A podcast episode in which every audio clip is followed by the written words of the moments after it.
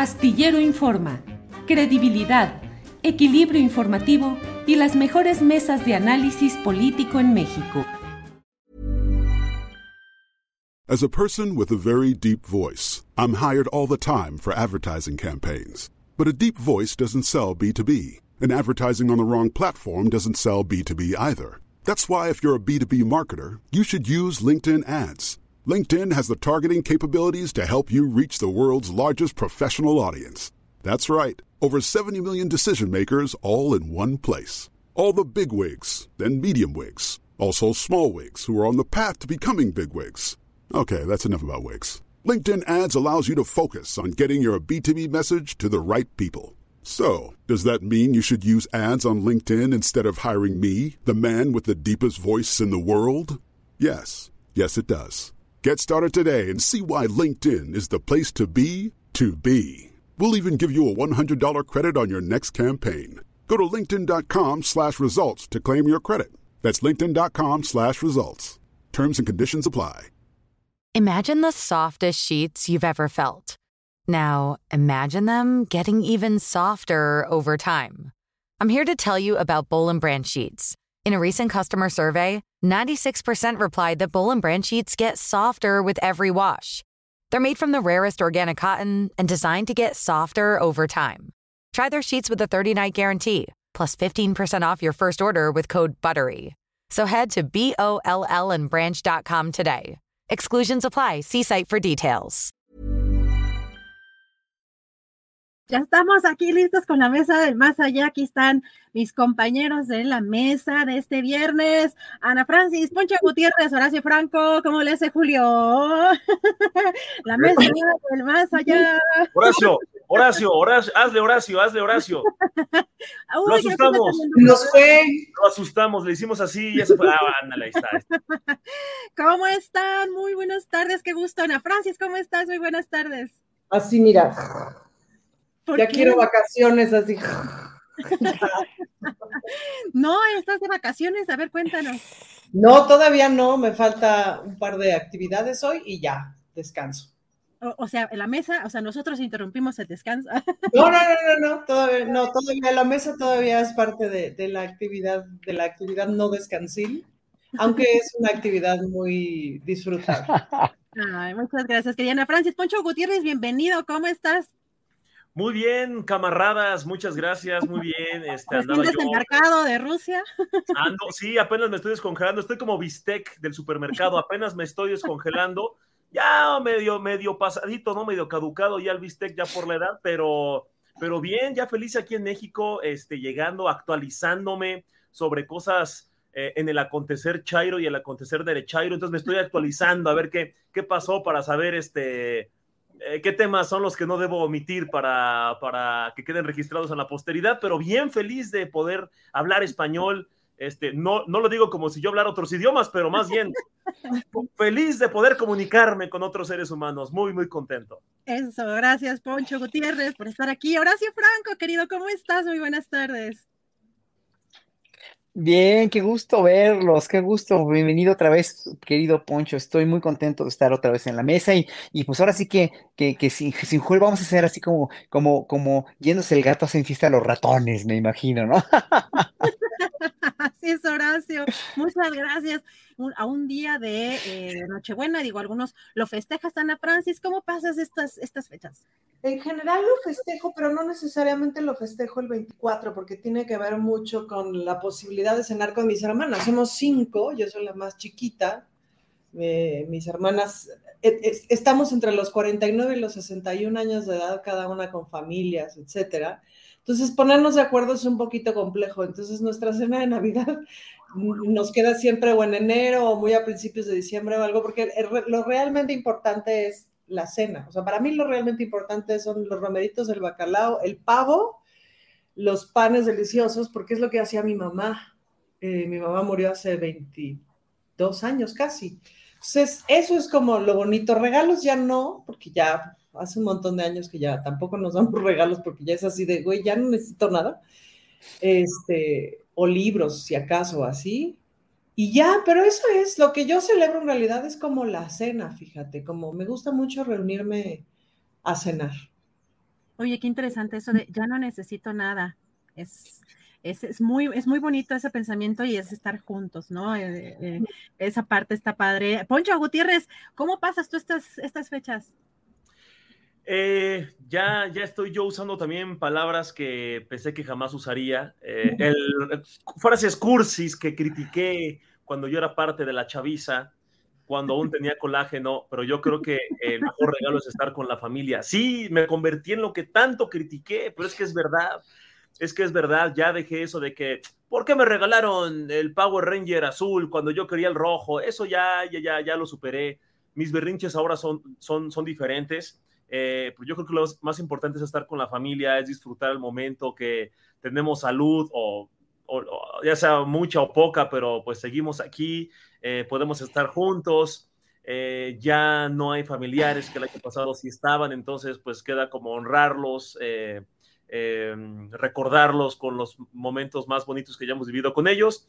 Y pues eh, es una oportunidad para juntarnos eh, eh, en familia, platicar de cómo nos ha ido y em, siempre tener esta, mm, esta idea clara y comunicarla de manera muy sincera, que es esta idea Puede que nos veamos una vez al año o incluso menos, pero la familia siempre va a estar ahí cuando uno haga una babosada. Por mucho que te insulten y se peleen y se critiquen y se burlen, la familia eh, son los miembros que, por lo general, siempre están ahí contigo por muchas estupideces y muchos errores que cometas. La familia siempre va a estar ahí, para apoyarte. Entonces, estas fechas son perfectas para recordarnos eso entre nosotros. Gracias, Poncho Gutiérrez. Y Horacio Franco, ¿cómo pasas estas fechas? Ya creo que nos has platicado también que no, no festejas mucho, pero eh, ¿qué haces tú en, estos días?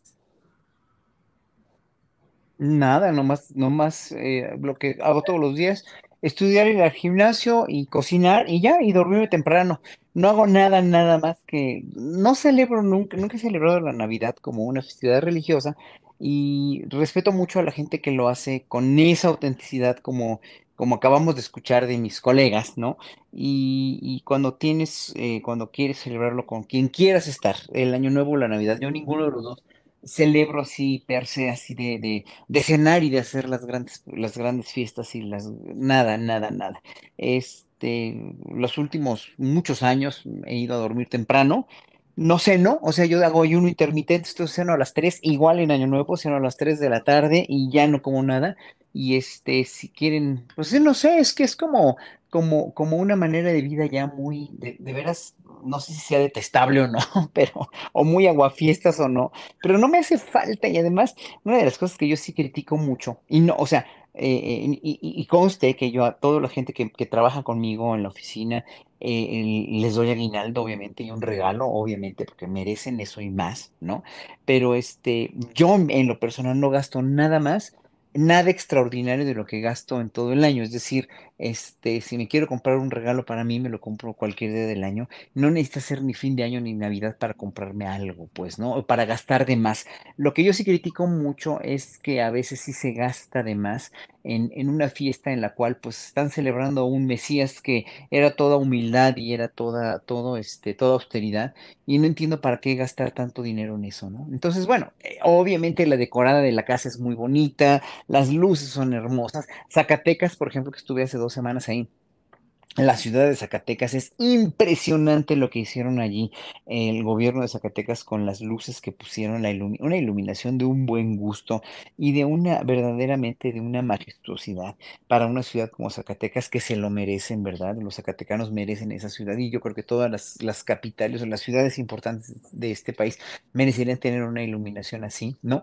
Eh, obviamente disfrutas todo eso, yo disfruto de todo eso y me gusta, pero yo no, finalmente no me, no me hace ni más ni menos ser yo, pues, ¿no? Pero sí es muy bonito. O sea, obviamente admiro eso y admiro que la gente, pues, obviamente esté menos violenta, evidentemente, y que celebre con su familia, aunque después estén peleando por la herencia y deschongando, bueno, que, estén en un momento juntos está bien, si es ese pretexto para, para tener una fraternidad, nada más. Gracias, Horacio Franco. Pues de lleno ya en estas fechas, ¿qué te parece? Ana Francis, Ana Francis, ¿has, has copiado en algún examen? ¿Has hecho trampa en, en exposiciones, el, el, típico acordeón? Eh? Fíjate que no, yo siempre fui una niña súper ñoña, ñoñísima. Yo creo que he de haber copiado en algún examen en la prepa. Primaria y secundaria jamás, nunca pude. Siempre fui además muy estudiosa y muy, muy ñoña. Y probablemente en la prepa sí, alguna vez, me acuerdo de una vez intenté sacar un acordeón en la prepa y lo hice increíble, ¿no? Así chiquitito, no sé qué. Y pues luego no lo pude sacar porque me puse nerviosa y, y además pues ya había hecho el acordeón, entonces pues ya con eso había estudiado. Entonces la verdad no, siempre fui muy mala para, para eso, me ponía muy nerviosa, inclusive en, en o sea, en, en los shows este, Marisol, la voy a echar de cabeza. Marisol siempre tenía acordeones por todos lados, pero era habilísima, habilísima para poner, o sea, tenía una cosa de utilería y ahí se ponía el acordeón y nadie se daba cuenta, ¿no? Y no y entonces recordaba el texto y así. Y era muy hábil. Yo, la verdad es que nunca pude. No, la neta no. Me es fácil como, o sea, me es fácil como entender.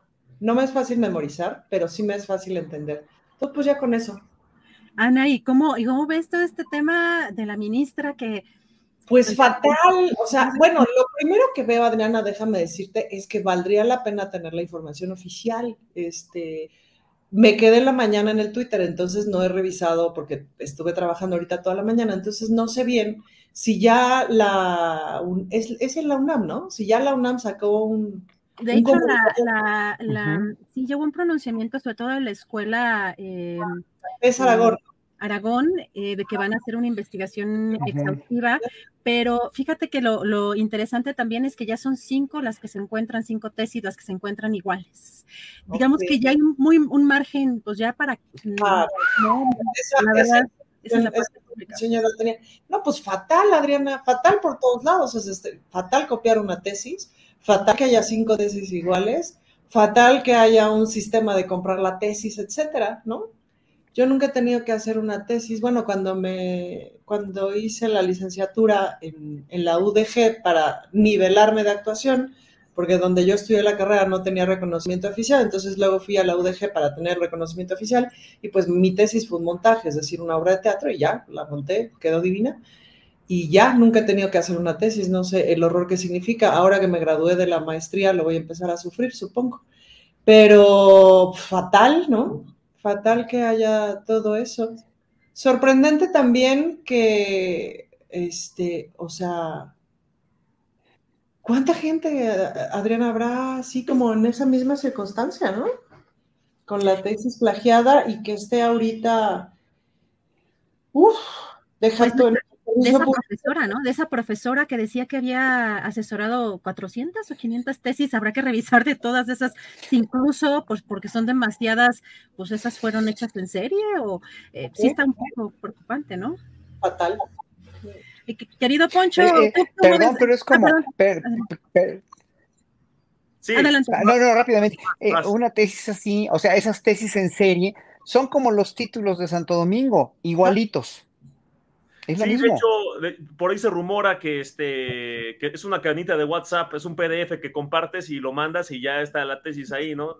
Eh, son cinco de las 46.254 que, que han descubierto apenas. Eh, son como, como las estampitas del Mundial del Panini, o sea, se repiten. Ojalá que encuentren eh, cuál fue el origen. Y también es preocupante a ver, siempre es malo copiar, siempre es malo plagiar. A ver, pero, vamos a, que respondas la pregunta, Poncho. ¿Tú también has, plagiado, copiado en algún examen, el acordeón?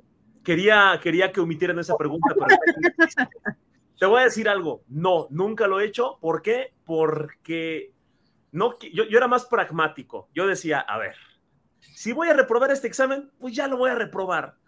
Eh, y si voy a sacar un 6, si voy a sacar un 7, ya después veré lo que pasa es que eh, yo en la primaria era muy teto, muy teto. Era de esos. Yo era el niño que lloraba cuando sacaba nueve.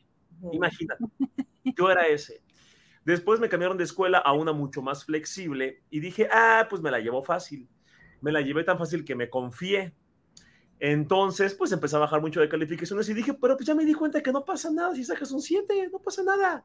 El mundo sigue.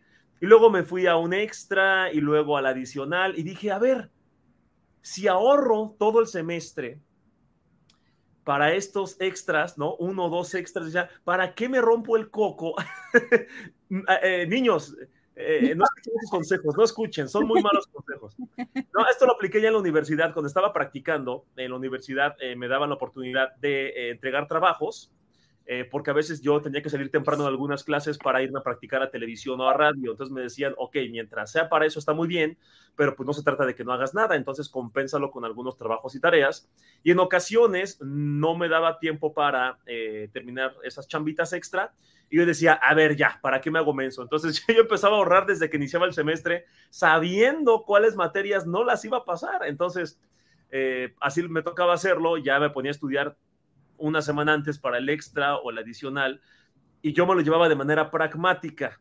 Eh, la verdad es que eh, así me funcionó a mí, a otras personas no les funciona así, y cada quien su técnica eh, cognitiva y académica. Pero no, yo fui muy sincero, cada seis, cada siete, cada ocho, o cada diez, o cada dos, o cero que me llegué a sacar, eran auténticos. Sí, pero, pero sí, sí llegaba yo, o sea, a mí me encantaba el ambiente previo a los exámenes difíciles en la preparatoria principalmente, que era el y si copio y si me asomo y que el acordeón y que sacar el libro, eso, esa adrenalina me gustaba, pero pues no, digo, al final este, uno, uno se estresa de más a veces y hay que llevarse la vida muy tranquilo. Y del tema de la, y del tema de la ministra, ¿cómo ves? Pues mira, uh, pues como siempre, ¿no? Como siempre, cualquier cosa que pueda medio embarrar el nombre de gobierno, AMLO, Morena, 4T, Chairos, todo lo que tenga que ver con la izquierda, así sea que, ay, ¿sabías que el vecino de Andrés Manuel no dejó propina? Uf, ¿no? Ya sabemos que llegan todos los buitres y engrandecen cualquiera de estos escándalos y la oposición, ¡ah!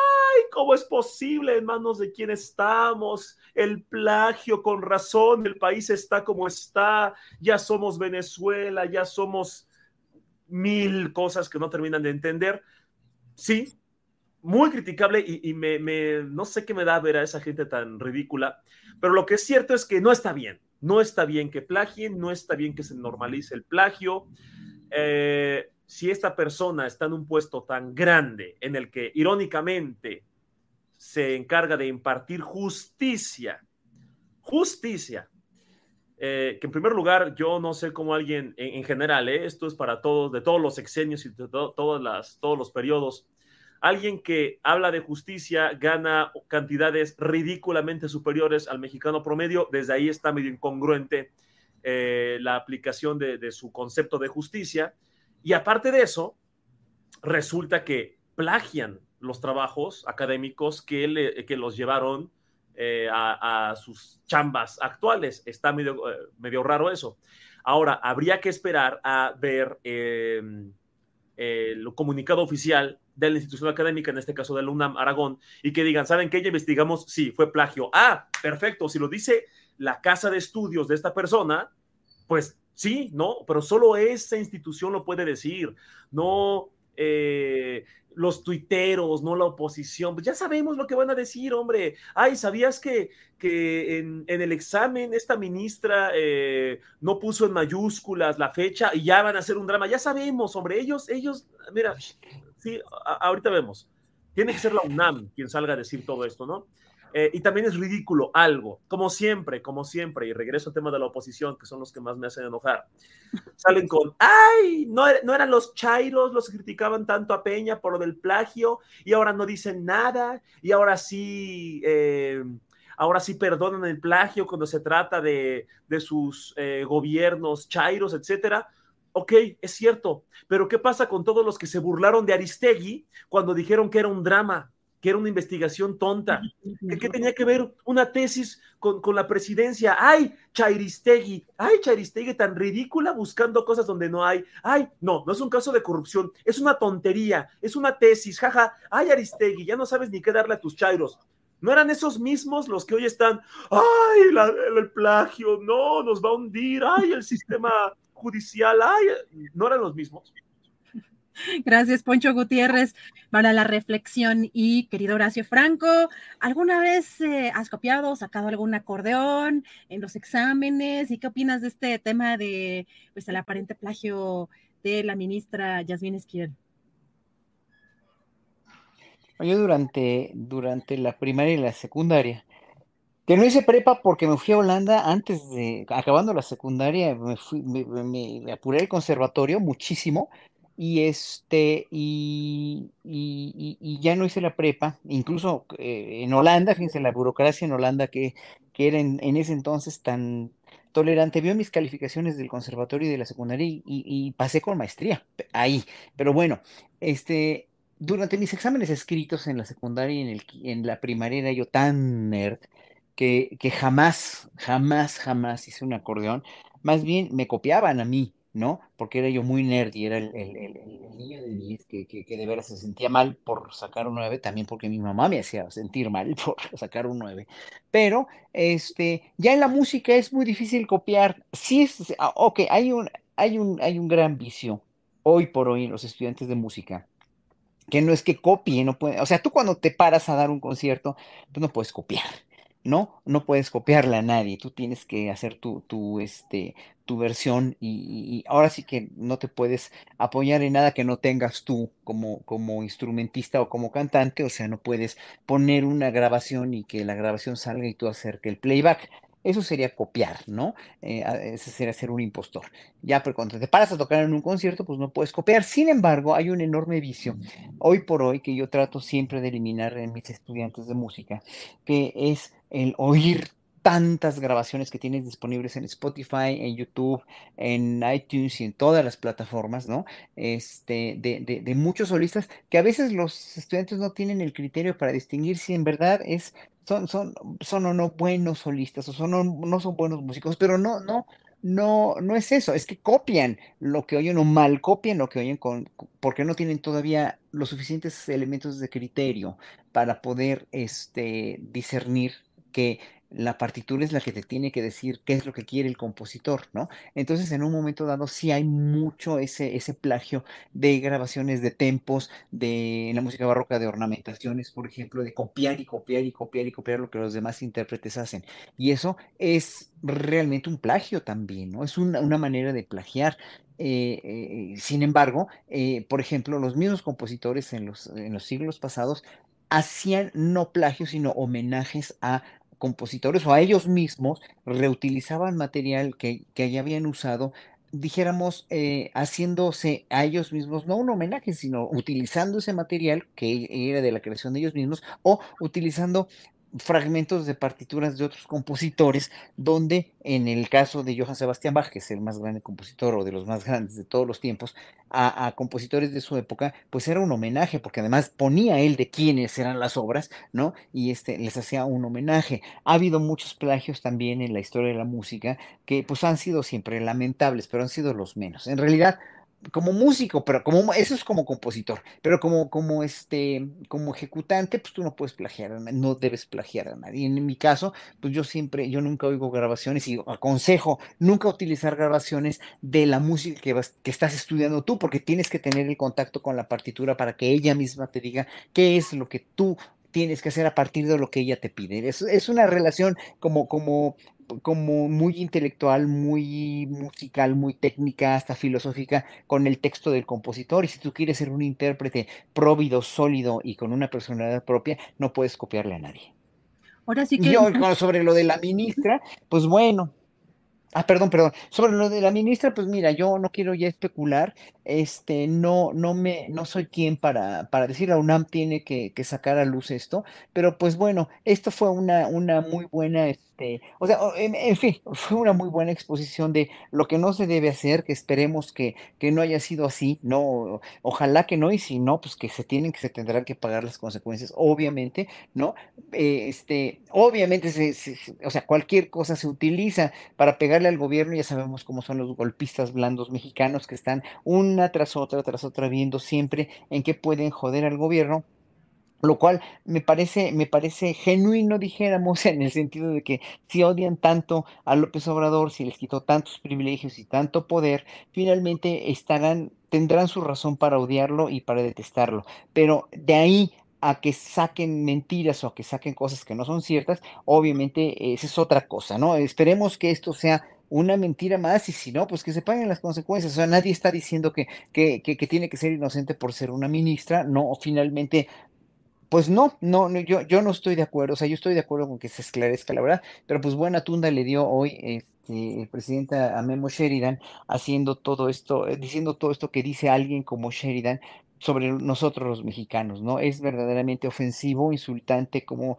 cómo se, cómo se expresa Sheridan de los mexicanos cuando pues él también es mexicano, sí nació en México, y, y, pues entonces, no sé, él debería expatriarse a otro lado porque pues no es justo para él pertenecer a una grey de gentes o a un pueblo de gente que finalmente él denuestra, denosta tanto, de una manera tan despectiva, tan falsa, tan, este, tan, con tanta hazaña, tan, en verdad tan sañosamente y tan, tan, tan falsamente, ¿no? Porque sí hay cosas que, que, que, que, puede ser que parezcan ciertas, ¿no? Porque es muy inteligente Sheridan, pero en ese sentido aquí lo único que yo digo es que, que no se da cuenta que todas estas cuestiones que él enumera y enarbola como, como defecto de los mexicanos son cuestiones que los mismos gobiernos desde hace siglos enteros propiciaron al pueblo mexicano por esa falta de educación tan grande que tuvo el pueblo mexicano, por esa falta de apego a, a un país donde para el que trabajaban y no les reconocían nada, por esa falta de, de consideración de los gobiernos clasistas, racistas y hegemónicos para la clase alta, donde finalmente no tuvieron, no, no, tuvieron ninguna consideración al pueblo, que no se dan cuenta que, que esto es, una, es, un, es un precio que está pagando o que estuvo pagando el pueblo mexicano durante siglos y a largo plazo por tanta hazaña con la que se le trató. Eso es lo que no se dan cuenta. Entonces, ellos quieren vivir, y siempre lo he dicho, siempre quieren vivir en su Noruega, en su Dinamarca mexicana, eh, con, con, con, tres o cuatro millones de habitantes, con toda la riqueza que pueda haber bien repartida entre ellos pero no se dan cuenta que somos más de 130 millones y que la mayoría de esos 30 millones de mexicanos han estado total y absolutamente marginados en muchos sentidos, educativamente, socialmente, culturalmente, hasta, hasta antropológicamente, mm, totalmente eh, eh, este, discriminados y hechos a un lado por una élite a la cual ellos pertenecen. Eso es lo que más duele y eso es lo que finalmente pues hoy sacó a la luz López Obrador, que obviamente con ese colmillo político tan grande que tiene, pues no se iba a quedar callado, ¿verdad? Con todo esto. Que claro, no tenían nada que ver. Yo en lo personal lo hubiera hecho de otra manera, pero finalmente pues ojalá que se esclarezca, nada más digo sobre la ministra, ojalá que se esclarezca y ojalá ella salga avante de esta. Gracias, Horacio Franco. Ana Francis Moore, pues eh, en medio de este lamentable atentado en contra del periodista o del conductor Ciro Gómez Leiva, pues hemos visto también que se busca empujar una narrativa desde eh, pues algunos sectores de la oposición, eh, pues para de alguna manera eh, ligar la, la, estigmatización o las críticas que ellos consideran que se hacen desde la conferencia mañanera en contra de algunos personajes como si fuera una causal para eh, pues la violencia que está eh, sufriendo el gremio periodístico, en este caso, eh, pues este atentado que ha llamado también a pues se ha politizado en, muchos, eh, en muchos sectores. Aquí, eh, pues vemos este desplegado, no sé si lo pudiste ver, Ana Francis, donde hay personajes. A mí me llamó mucho la atención este tuit primero de Pablo Iriart, que prácticamente es una copia del desplegado, ¿no? Donde el odio contra los críticos en Cuba nace y emana desde Palacio Nacional y vemos en el desplegado prácticamente todas las emanaciones de odio hacia los periodistas en Cuba nacen y se esparcen en Palacio Nacional. Prácticamente ahí estamos viendo de otro copy-paste o, Pablo Iriart redactó ese, ese comunicado, pero vemos personajes pues que se, hacen llamar periodistas, 177 periodistas de este desplegado, pero vemos a María Amparo Casar, vemos a Arturo Saruján, vemos a Luis Carlos Ugalde, vemos al propio Javier Lozano que ya platicaba con el propio Temoris Greco, que fue el que operó, que en muchos momentos, sobre todo el, audio en el que fue exhibido de cómo operó la salida de Carmen Aristegui en MBS, pues muchos personajes de, esta naturaleza, el propio Rubén Aguilar, ¿se acuerdan del vocero de Vicente Fox o el traductor? Eh, ¿Qué opinas de, de esto que está sucediendo? Fíjate que es muy interesante porque la guerra, me parece que la guerra política en este momento en el mundo se llama narrativa, pues, ¿no? Es justamente qué historia te cuento y cómo la voy sustentando. Em, y agarrando todavía un poquito del asunto de la ministra, que no olvidemos que la ministra es esposa de eh, Riobó, el constructor, un constructor que ha sido eh, constructor de, de, obra pública en el gobierno de Andrés Manuel en la Ciudad de México y recientemente hizo los cálculos, si no me equivoco, del, aeropuerto, del, aeropuerto Felipe Ángeles, solamente los cálculos, que es como el 4% de la obra. Entonces, te apuesto que la siguiente parte de la narrativa va a ser justamente, o sea, es como, como jugar el seis grados de separación, ¿no? Todo aquello que pueda golpear al presidente y por ahí empieza el juego.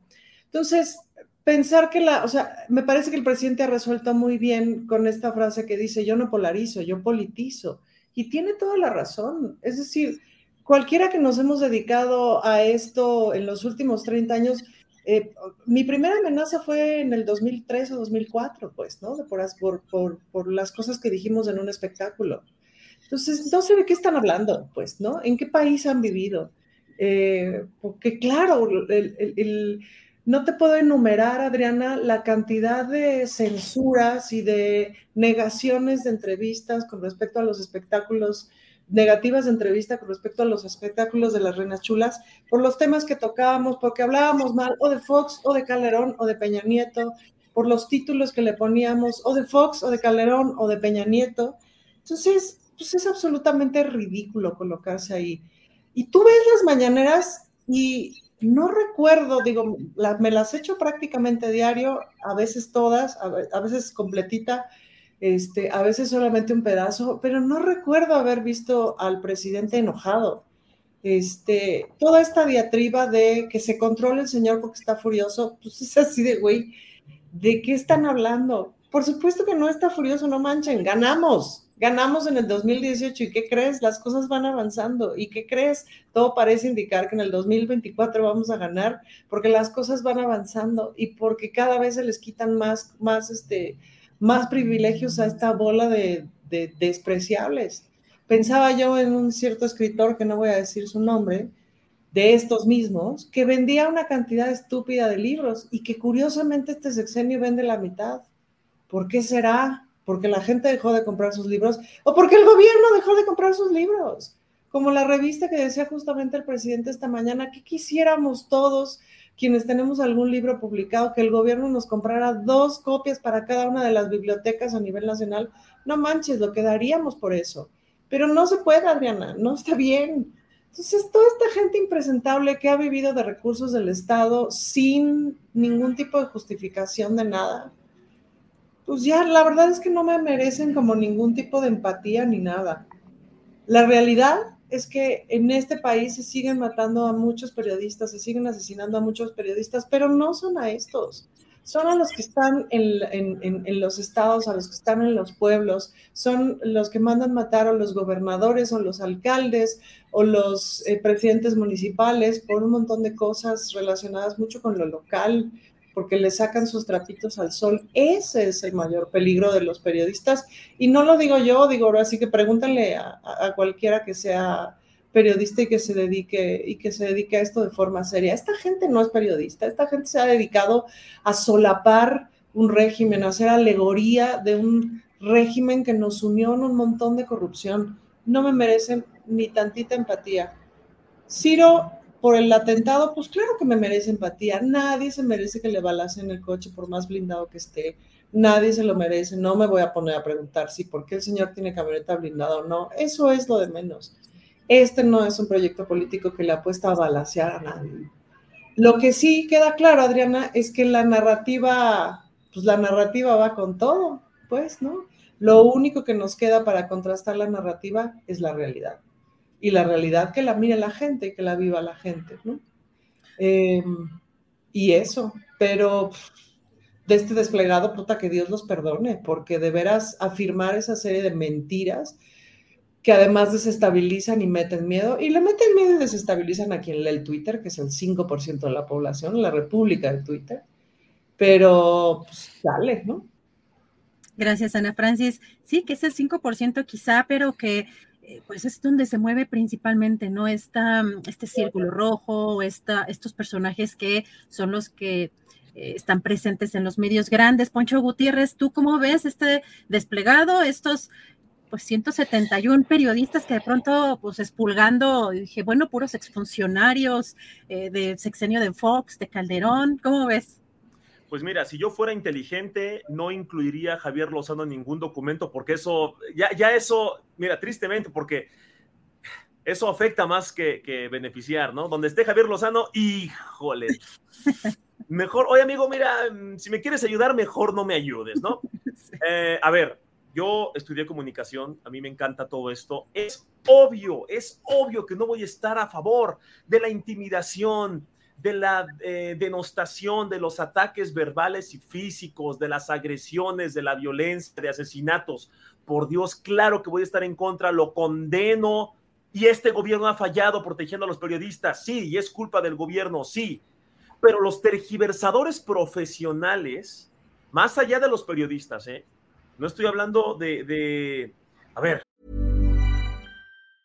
Tired of ads barging into your favorite news podcasts? Good news. Ad-free listening is available on Amazon Music for all the music plus top podcasts included with your Prime membership. Stay up to date on everything newsworthy by downloading the Amazon Music app for free or go to amazon.com slash news ad free. That's amazon.com slash news ad free to catch up on the latest episodes without the ads. Imagine the softest sheets you've ever felt. Now, imagine them getting even softer over time. I'm here to tell you about Bowl and Branch sheets. In a recent customer survey, 96% replied that Bowl and Branch sheets get softer with every wash. They're made from the rarest organic cotton and designed to get softer over time. Try their sheets with a 30-night guarantee, plus 15% off your first order with code BUTTERY. So head to B-O-L-L and branch.com today. Exclusions apply. See site for details. Voy a, voy a, eh, a comenzar eh, haciendo un colchoncito para que lo que voy a decir después de eso no se malinterprete, porque te digo que los tergiversadores profesionales que están aquí en el chat, por cierto, en este lado, porque ahorita Horacio estaba hablando de los plagios, de los, eh, de, no, no plagios, usó otra palabra, eh, de cómo los compositores de antes, ¿no? Los de la, eh, los de hace varios siglos, no usaste la palabra plagio, dijiste otra palabra, no, no recuerdo, que hacían como... como homenaje, como, homenaje, era un homenaje, sí, homenaje, homenaje, homenaje. Alguien de estos tergiversadores profesionales ah, el Chairo de Horacio ya está justificando a, a, la magistrada con sus ejemplos, diciendo que, y saben, parece que entran al chat, nada más llegan a entrar, le hacen de pedo, nada más porque sí, ni saben de lo que estás hablando y todo lo tergiversan. Estos tergiversadores profesionales, voluntariamente desinformados, estos, eh, estas personas que no pueden procesar la realidad porque les es muy eh, desgastante intelectualmente, crean sus realidades. Porque es mucho más fácil pensar que todo es culpa uh -huh. de AMLO.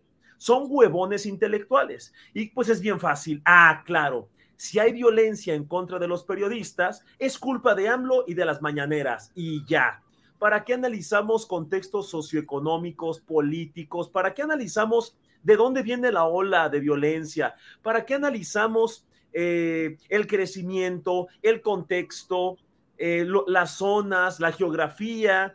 ¿Por qué no vemos el perfil de estos periodistas? Vemos que la mayoría eran eh, dueños de medios independientes o colaboraban para medios independientes muy pequeños. ¿Por qué no vemos que eran activistas? la mayoría de ellos. ¿Por qué no vemos que denunciaban narcotráfico, que denunciaban eh, deforestación, que denunciaban corrupción? ¿Por qué no vemos que la mayoría eran a nivel, a nivel local y que estaban amenazados por presidentes municipales, alcaldes, eh, regidores? ¿Por qué no? No, no, no, no, no. Eso es muy complejo. Todo es culpa del cacas, ya.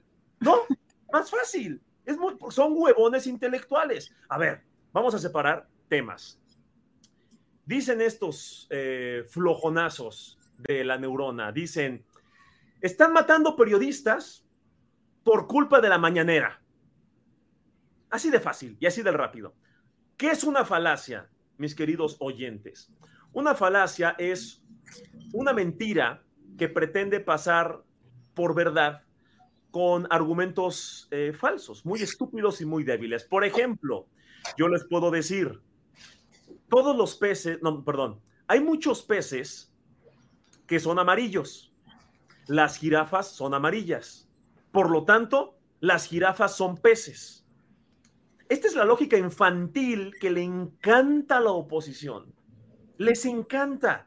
Y aún sabiendo que pueden estar en un error, no lo van a reconocer porque es mucho más fácil adjudicarle a un efecto la causa que a ellos se les antoje, porque son flojos de pensamiento. Entonces, en lugar de analizar todo este contexto de por qué viene la ola de violencia, por qué no se ha detenido, ¿no? Pues es culpa de AMLO. A ver, yo lo he criticado durante cuatro años, esto específicamente del presidente, y me ha costado muchas críticas de la Chaira Inquisición. Y me han dicho, no, ¿por qué criticas la comunicación de AMLO? Para mí, el talón de Aquiles de la 4T es la comunicación, muy mala comunicación.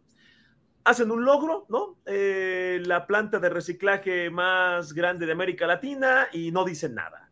El teleférico más largo del mundo y no dicen nada.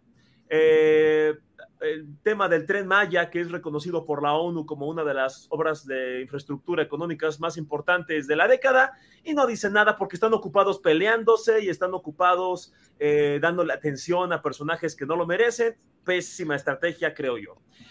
A mi parecer, aunque les digo que la Chaira Inquisición se va encima. Yo he criticado a Andrés Manuel, no me parece bien que denoste a los periodistas o que denoste las críticas dependiendo de qué medio vienen. Siempre lo he dicho no me gusta que después de que en la mañanera alguien le eh, alguien critique a alguien, eh, eh, le critique algo o le cuestione algo al presidente, AMLO luego, luego pregunte de qué medio, vienes. No me gusta que haga eso. La crítica es la crítica porque sí se cae un poco en la falacia ad hominem, ah, como tú vienes de X periódico, tu pregunta o tu crítica vale menos. Yo sé por dónde va, vaya, yo me dedico a eso, yo, yo lo veo, yo monitoreo la mañanera, yo sé qué cosas sí dijo, qué no, qué se pudo malinterpretar. Es mi chamba hacer memes de política, tengo que tener una noción de eso, ¿no? Y siempre lo he criticado y no me parece correcto la mayoría de las veces como lo hace, pero de eso al estúpido y tramposo argumento de que el ejercicio de la mañanera, que la mayoría de las veces eh, es un foro de denuncia ciudadana, que presentan datos, que desmienten notas, que destapan tweets, que, vaya, eh, exhiben comentarios racistas, clasistas, mentirosos, que el presidente no los obliga a tuitear. Hay personajes que solitos se destapan que solitos sacan eh, eh, cochinadas llenas de odio, de racismo, de discriminación, odio a la gente. Y AMLO dicen, oigan, ¿por qué pusieron esto? ¡Ay, López me está censurando! ¿Cuál censura, animal? Tú lo pusiste en un espacio público. ¿Y qué es el presidente? Oiga, no está bien lo que puso. ¿No te gusta? Tú haz lo mismo. Es que es el presidente. A ver, estamos viviendo momentos históricos el presidente sale y dice, entiendan que durante décadas los medios de comunicación también fueron y siguen siendo tristemente empresas de divulgación.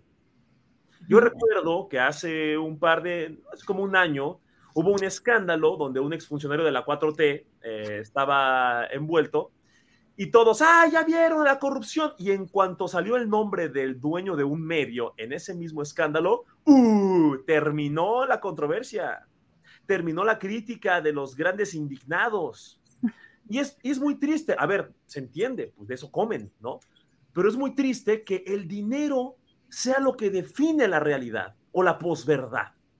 Hay que y pasa en todo el mundo. ¿Y por qué? Ay, es que eh, eh, estamos peor que nunca. Ok, ¿Qué tanto influye el hecho de que Andrés Manuel haya cortado presupuesto a medios de comunicación? Mm. Seamos realistas, no tienes que odiar o amar a AMLO. ¿Qué tanto influye que eh, los medios que estaban acostumbrados a recibir un montón de dinero reciban la mitad? Seamos realistas. ¿No crees que haya una inconformidad? ¿No crees que busquen regresar a, ¿No crees que sean los melancólicos del chayote? O aunque no sea chayote, oye, antes teníamos más instalaciones, etcétera eh, eh, prestaciones, como lo quieras llamar, es lógico y no los defiendo, pero se entiende. Pero de eso a suponer que todas las críticas de los medios en contra de este gobierno son auténticamente del corazón, de la realidad, de la preocupación y de un fervor patrio, es pensar que todas estas personas realmente son los mesías, los salvadores de la patria, y que Lopitos, el satánico, el que hace magia negra, según ciertos este, críticos, que no debemos desmentir porque según ellos también eso es censura, pues entonces ya deberíamos ser Mordor con ese dictador que tenemos en las mañaneras. Me parece muy miserable que quieran dos temas. Yo critico, al, yo, yo, Poncho Gutiérrez, critico al presidente por denostar la mayoría de las críticas con el argumento de ¿de qué medio vienes? No me gusta que haga eso. Y lo he criticado, pero de eso decir, por culpa de eso, matan periodistas, qué miserables y qué poca dignidad que para politizar se metan con la vida de las personas. Gracias, Poncho. Se nos desbocó nuestro querido Poncho. Ahora sí. Gracias, Poncho. Horacio Franco, Horacio Franco, ¿cómo ves este tema? Eh, pues todo lo que están planteando Ana Francis y Poncho. Mira, yo, yo quiero, quiero analizar frase por frase del desplegado, porque aquí hay, hay mucho de donde cortar, y, y, yo creo que si yo hubiera leído eso y estuviera muy en contra del gobierno de López Obrador, cosa que obviamente no estoy, pero si estuviera muy en contra, yo no lo hubiera firmado. Porque, porque bueno, dice que nuestra solidaridad con Ciro es total y nuestra indignación por el hecho que nos lleva, que no, eh, por el hecho, nos lleva a exigirle al presidente de la República, ¿no? AMLO, que cese el hostigamiento que ejerce contra periodistas críticos. A ver, hostigar. Vamos a analizar el verbo hostigar.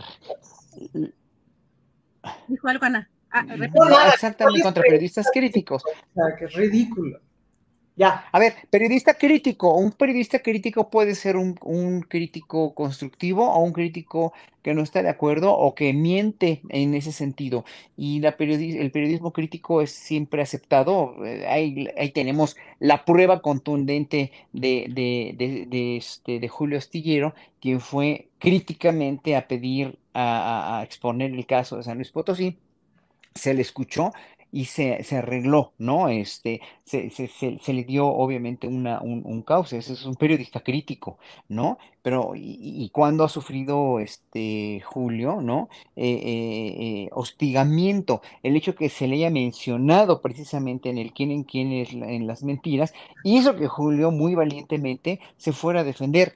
¿Cuándo ha ido Ciro Gómez Leiva? ¿Cuándo ha ido eh, López Doriga, cuándo ha ido este, eh, este de Mola a defenderse o a finalmente exigirle cuentas, como lo pudieron haber hecho desde hace cuatro años al presidente López Obrador, ¿no? entonces aquí, aquí hay un, aquí hay, aquí, aquí yo, yo, yo siento esto total y absolutamente, no sé si, salvo su mejor opinión, eh, finalmente un poco ambiguo, ¿no? El hostigamiento que ejerce contra periodistas críticos. Y luego dice, prácticamente todas las de odio hacia los periodistas en Cuba nacen y se esparcen en Palacio Nacional.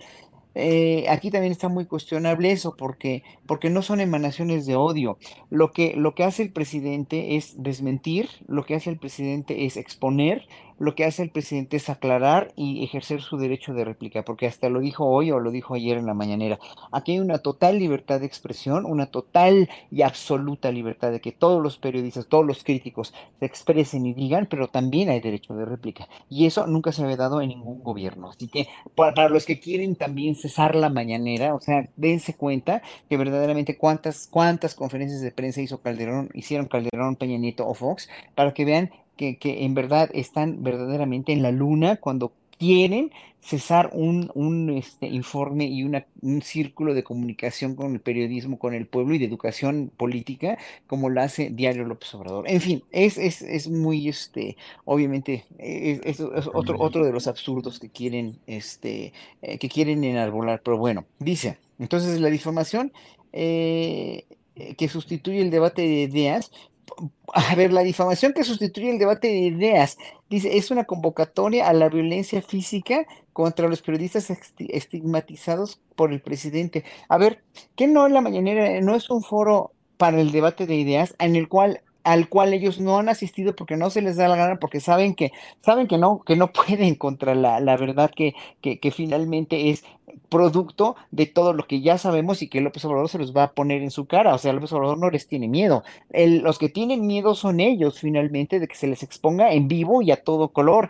Porque entonces, ahí sí, la vez, o sea, las veces que han ido, eh, que, que fue Denis Dresser, la vez que fue este, eh, eh, este hombre, el de, el de este, Univision, que vive en Estados Unidos, se me fue ahorita su nombre. Ramos, Este, Jorge Ramos. Ramos, Ramos, Jorge Ramos. La vez que fue, la vez que fue Jorge Ramos, solamente a- Andrés Manuel muy tranquilo y sin eh, jamás enojado, jamás en ningún momento, finalmente, pues obviamente, oh, ¿y a quién mandan todos estos? Los directores de los periódicos, pues sus periodistas, obviamente, que saben muy bien, saben perfectamente que Andrés Manuel jamás los agrediría y jamás diría nada. La, la, la cuestión, la cuestión es ahí que vayan ellos a ver por qué no van, nada más, ¿no? No es ninguna difamación y, y- y el debate de ideas ahí está abierto por el presidente en la, en la misma mañanera, que no es ninguna, es una convocatoria a la violencia física contra periodistas est- estigmatizados por el presidente. Que yo sepa, nunca se ha atacado a ningún periodista estigmatizado, entre comillas, por el presidente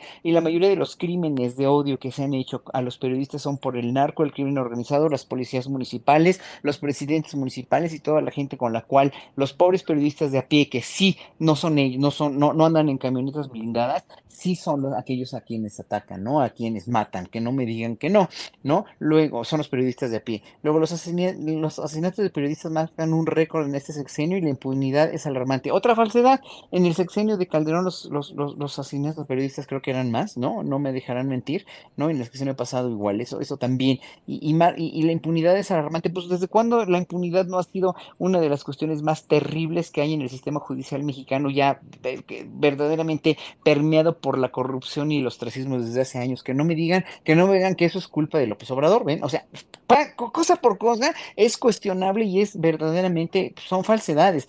Exigimos que el gobierno establezca el atentado, castiga a los culpables materiales e intelectuales y que el presidente López Obrador asuma su responsabilidad política en este intento de asesinato pues no tiene por qué asumirla si no se comprueba, obviamente, que fue por algo instigado por él, lo cual es totalmente falso porque nunca ha propiciado jamás otra cosa más que la libertad de expresión, ¿no? Entonces, de no autocontrolarse, el presidente López Obrador en sus impulsos de ir hacia periodistas críticos, Híjole, el país entró en una etapa aún más sangrienta que ya ha experimentado otros países latinoamericanos, asesinar periodistas para desestabilizar el gobierno o matar en pago de favores al gobierno.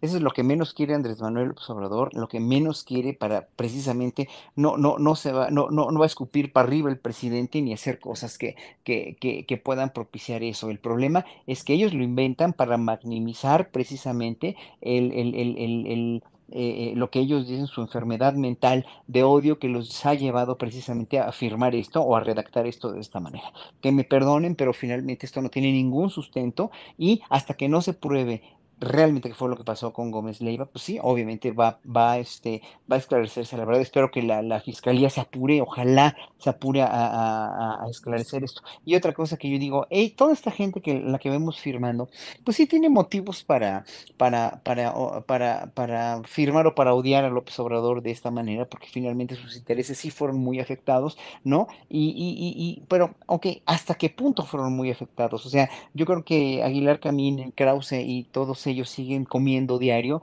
siguen sirviéndose muy bien de comer y viajando donde quieren, se les da la gana, ¿no? Pero en este país hay muchos millones de personas que están siendo atendidas que nunca fueron vistas, ¿no? Lo que me asombra porque toda esta gente, todos los empresarios que pagan impuestos, todos los, los magnates y todos estos intelectuales orgánicos que antes ganaban dinero a manos llenas por todo lo que ya sabemos, ¿no? Ellos tienen una razón porque finalmente los destronaron y ya no más seguir di- ganando más y transando más a manos llenas al pueblo. Ok, perfecto. Pero que lo odien tanto, estos 20 millones de personas a los cuales todavía los medios de comunicación hegemónicos los manipulan, es impresionante, sin informarse precisamente, no nada más en la mañanera, sino realmente con datos precisos, datos reales, ¿no? Yo, yo tuve el privilegio de, de ir este, hace dos días al aeropuerto Felipe Ángeles y me quedé verdaderamente extasiado y con la boca abierta de lo funcional y de lo eh, eh, realmente de lo, de lo maravilloso que está ese aeropuerto construido en el tiempo récord de dos años. Es increíble. Llegué en 40 minutos en coche, ¿no? Y, regresé a la Ciudad de México en una hora. Así que, claro, obviamente es más caro irse en taxi, es más caro irse en, o, cuesta más tiempo irse en transporte público, pero ya en, en, en, menos de un año va a haber todas, va a haber muchos más comunicaciones, pero pues ahí está el aeropuerto, ¿no? Y ahí está, ahí están mordiéndose de coraje las uñas a aquellos quienes perdieron todos esos privilegios de haber comprado terrenos en Texcoco a cinco pesos y luego eh, queriendo usufructuar esos terrenos así tan, tan, de una manera tan, tan, verdaderamente tan tan leonina. Pero en fin, eso sí tienen razón para odiar a López Obrador, pero tantos millones de gentes que no tienen idea, no tienen información correcta, en verdad es falta de, en verdad es una gran, enorme falta de información y de educación también. Gracias, Horacio. Ahí sí debería decir, ahí sí debería decir Sheridan, perdón, perdón, perdón, ahí sí debería decir Sheridan, ahí sí debería, poner a esta gente precisamente como, como, como ejemplo de lo que no se debe hacer en México, que es no informarse. Gracias, Horacio Franco. Un minutito nos queda para ya despedir a Canal 22. Lo, siento mucho, un minutito nada más sobre Perú, eh, pues que declaran a el embajador de México en Perú, persona no grata, por las declaraciones del presidente de lo que está pasando por allá. Un minutito, perdón, nada más para que no se nos vaya Canal 22 sin este tema tan importante. Pues es que es un momento bien interesante para América Latina y el Caribe, pues, ¿no? Porque otra vez ahí está la OEA metida, otra vez es, es, es como ese asunto. Y yo me estaba preguntando, pero la verdad es que no tengo la respuesta, no sé si ustedes la, tengan. Eh, si Perú tiene litio, este, y si Perú tiene sílica, que son otras de, las dos grandes batallas de este momento, pues, ¿no? La sílica, según entiendo, me explican que es fundamental para un montón de cosas que tiene que ver con los chips y con el eh, funcionamiento de un montón de cosas, entre ellas los automóviles. Ven que ahorita hay una crisis importante sobre, eh, en el asunto de los automóviles nuevos, que no hay automóviles nuevos y que está mucho el mercado de los automóviles usados y todo tiene que ver con la sílica, que está eh, monopolizada por Elon Musk, etcétera, etcétera. Entonces, otra vez, la narrativa, Adriana, la narrativa de... Em, los intereses sobre los, intereses, sobre los, recursos. Gracias. Ver dónde está la sílica y dónde está el litio. ¿no? Gracias, Ana Francis. Un minutito, Poncho Gutiérrez, sobre este tema. Sí, perdón, yo me agarré como media hora, discúlpeme, pero bueno, ahí, agarré parte de las despedidas. Es que me agarró, me agarró la emoción. Eh, ahí les va, mira, Ana Francis, una respuesta rápida. Ahí te va, ¿por qué tanta queja por parte de la oposición en Twitter? ¿Por qué tanta gente en contra de Pedro Castillo? ¿Por qué hay tantos derechairos en contra del expresidente de Perú? Porque AMLO está a favor. Ya, ya, nomás por eso. ¿Para qué tanto análisis político? Si AMLO dice, yo lo respaldo él es mi amigo, aquí en México lo recibimos, ya con eso tiene a toda la oposición en contra el pobre expresidente de Perú, hombre, ya, eso es todo. Y pues me despido, muchas gracias, perdón que haya agarrado vuelo, nada más aprovecho para hacer una aclaración, me fui a Moscú por un intercambio académico, Fundación Gorchakov, muchas gracias. Están diciendo que me pagó Morena para el régimen de no sé qué.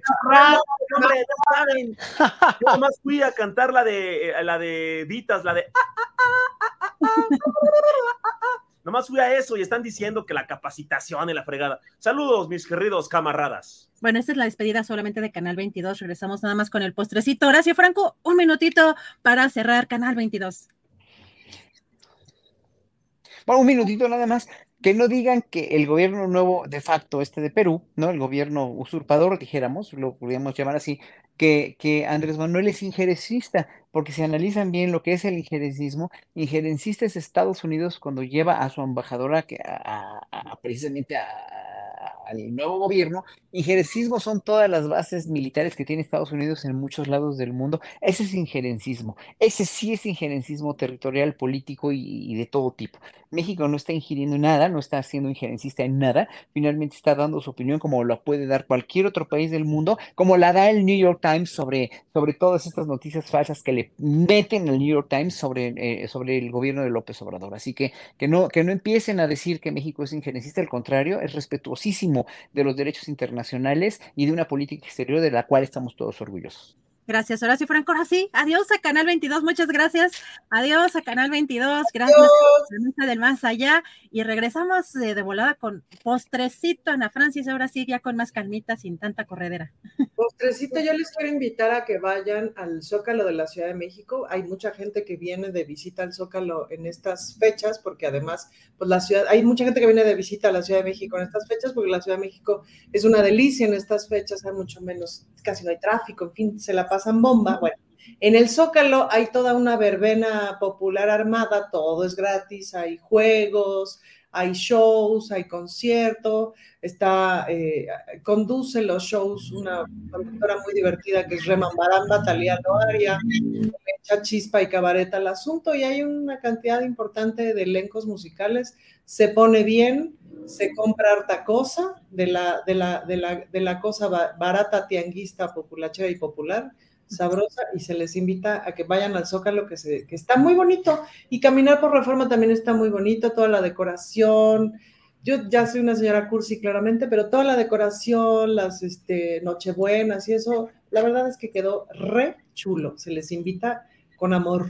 Eso sí, además la piñata en tercera dimensión ahí en Madero está, bueno, en este mm, es el 20 de noviembre, ¿no? 20 de noviembre, sí, 20 de noviembre, está, está ah. increíble. Así que la verdad, sí, sí está padre. Gracias, Ana Francis Poncho Gutiérrez, el postrecito, invitación, ida a cantina, eh, presentaciones, este, anuncio, comentario de otro tema. No, no, ya como agarré el 80% del tiempo, pues ya va a ser cortito, este va a ser un postrecito, este, bajas calorías, va a ser muy cortito navideño.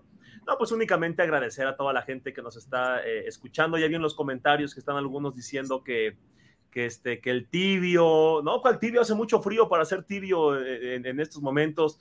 Eh, no, ustedes saben, ah, ya, ay, que eres amigo de Tumbaburros, ya te descubrí, ya te filtramos unas fotos. ¿Cuáles filtradas? Y yo las subí, hombre, a, ver, ¿qué, qué, qué? ni que fuera guacamayas. A ver, eh, yo, yo, no niego que tengo amigos y amigas del lado izquierdo, derecho, etcétera. A mí me gusta mucho cuando gente extremista abre un poquito la cabeza y dice, ok, déjame escuchar la versión del otro. Yo creo que es muy necesario. Este, es la trinchera en la que a mí me gusta eh, poner mi granito de arena. Yo siempre he dicho que soy izquierdista, incluso antes de saber que yo era, que antes de saber qué era el término izquierda, yo decía, es que yo pienso así, ¿por qué? Eh, eh, de qué grupo soy o por qué no pienso como, como esto, como aquel, y dije, ah, mira, izquierdista, me gusta, me gusta eso, eh, pero eso no quiere decir que yo no pueda separar la ideología política de la amistad, y eso siempre lo voy a decir y lo digo con mis amigos de cualquier partido y de cualquier ideología, ahí estoy yo siempre de metiche, y en todos lados me dicen tibio, en donde no fui tibio fue en el otro continente, ahí estuve a menos tres y ahorita está haciendo calorcito aquí en México, entonces, este, a ver si no me echo a perder con tanto cambio de temperatura. pero pues no importa, les mando un abrazo navideño a todo el mundo, abrazos no balazos, eh, seamos críticos, reconozcamos los aciertos incluso de la gente que nos cae mal y critiquemos los errores incluso de la gente que nos cae bien. Creo que esa es una eh, buena fórmula para vivir con la conciencia tranquila y poder eh, dormir muy a gusto en lo que Santa Claus nos trae en sus regalos en la noche. Gracias, Pocho Gutiérrez. Horacio Franco, el postrecito para cerrar. Bueno, nada más a nombre de Astillero, quiero agradecer otra vez a Saed Bonilla ese super chat que acaba de mandar, que está tremendo es uno de los patrocinadores más grandes de este, de este espacio. Eh, en verdad, yo a nombre de Astillero, yo, yo a veces también doy mi chayotito como puedo, pero a Seth Bonilla es una persona a la cual le debemos mucho, le debe el programa muchísimo por estos superchats y le mando yo un agradecimiento en nombre de Julio, de Adrián y de toda la gente, porque finalmente, eh, de toda la gente que colaboramos, todas las mesas, que obviamente a, ninguno de nosotros nos pagan un centavo y no vamos a cobrar por este privilegio de tener el honor de estar en un noticiero de un periodista vista tan grande como Julio y contigo también, Adriana, pero este es un, es un, este, es necesario que apoyemos todos a Julio porque pues, finalmente estas, estas cuestiones autosustentables a veces no son tan sustentables si no fuera por gente como Asaed, en verdad le mando todo mi cariño y toda mi gratitud en nombre de Julio y de todo el equipo. Y este, sí, bravo. Y bueno, pues no, pues ningún postrecito, nada más acabando sobre lo de, lo de Perú. ¿no? Sobre lo de Perú. Me pareció una, realmente una muy buena, muy buena jugada que el presidente haya, haya invitado al embajador, a este hombre Pablo, eh, no me acuerdo cómo se apellida, pero es, es un embajador de carrera además muy prominente, que lo haya invitado a la mañanera y que haya, lo haya hecho hablar y lo haya ponderado como un paladín de la democracia en México, porque en realidad todos los embajadores que trabajan así por México lo son, los embajadores y los ministros y los cónsules lo son, y que finalmente la política exterior mexicana sale incólume eh, con, con aunque sea con un gobierno así como el que tiene ahorita. Pero ya el tiempo decidirá si esto va a ser como en Bolivia, que ojalá así sea, ¿no? Como la tal Añese que está en la cárcel, pero pues obviamente eso lo va a tener que decidir el pueblo de Perú y que Estados Unidos y la injerencia de la, lo, lo, injerecista de, de la OEA, etcétera, etcétera, no, no, no sean para mal, porque las izquierdas en esta Latinoamérica que están empezando a florecer, denles un poco de chance. Yo creo que no les va a afectar los intereses ni a los ricos latinoamericanos que tienen tanto poder y tanto dinero en sus países, y tampoco a los norteamericanos, porque finalmente estamos maniatados todavía, estamos en el mismo continente, y lo que quiere López Obrador como realmente un buen político y un gran visionario económico que es, es precisamente hacer de esta región americana toda una región económica por bien de todos. Pero pues eso mucha gente no lo entiende y cree que es ser izquierdoso, nada más izquierdoso y comunista, como dice mucha gente que, que nos van a llevar a Venezuela o a Cuba y no tiene nada que ver. La política obradorista no es como la política eh, comunista del, de, los setentas o, o, a la Corea del Norte no tiene nada que ver. Eh, que se informe mejor. Eso es lo único que le pido a la gente en 2023, que se informe un poquito mejor, que sea un poco más abierta y que vea realmente que, que se, se, se, se, mm, se provea de fuentes confiables. Perfecto, muchísimas gracias Horacio Franco, les mando un fuerte, fuerte abrazo. Fuentes confiables para este 2023. Es que más periodismo independiente, menos eh, periodismo hegemónico, eh, mucha más audiencia crítica y gracias a ustedes por colaborar en estos espacios como el de Julio Astillero, que estamos aquí ahora corriendo sus vacaciones, verdad, con mucho cariño. Ana Francis, muchísimas gracias. Un fuerte abrazo para estos, estas fechas. Gracias, chicos. Muchas gracias. Poncho Gutiérrez, un fuerte abrazo. Y bravo por tu conducción. bienvenido, muchas gracias. bienvenido a México. Gracias, camaradas.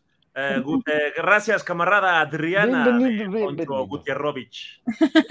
gracias, Poncho Horacio. Muchas gracias siempre por tus palabras. Muchos besos a papachos. Siempre, no en estas fechas. Yo sé que no las festejas estas fechas, pero siempre te festejamos también a ti, querido Horacio. Muchas, muchas gracias por todo este, este apoyo y nos vemos pues en estas próximas emisiones. Muchas gracias a todos.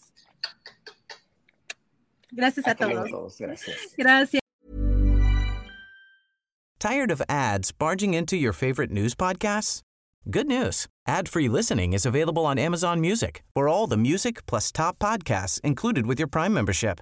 Stay up to date on everything newsworthy by downloading the Amazon Music app for free or go to amazon.com slash news ad free. That's amazon.com slash news ad free to catch up on the latest episodes without the ads. ¿No te encantaría tener 100 dólares extra en tu bolsillo? Haz que un experto bilingüe de TurboTax declare tus impuestos para el 31 de marzo y obtén 100 dólares de vuelta al instante. Porque no importa cuáles hayan sido tus logros del año pasado, TurboTax hace que cuenten. Obtén 100 dólares de vuelta y tus impuestos con 100% de precisión, solo con Intuit TurboTax. Debes declarar para el 31 de marzo. Crédito solo aplicable al costo de la presentación federal con TurboTax Full Service. Oferta sujeta a cambios o cancelación en cualquier momento. Para que te enteres del próximo noticiero, suscríbete y dale follow en Apple, Spotify, Amazon Music, Google o donde sea que escuches podcast. Te invitamos a visitar nuestra página julioastillero.com.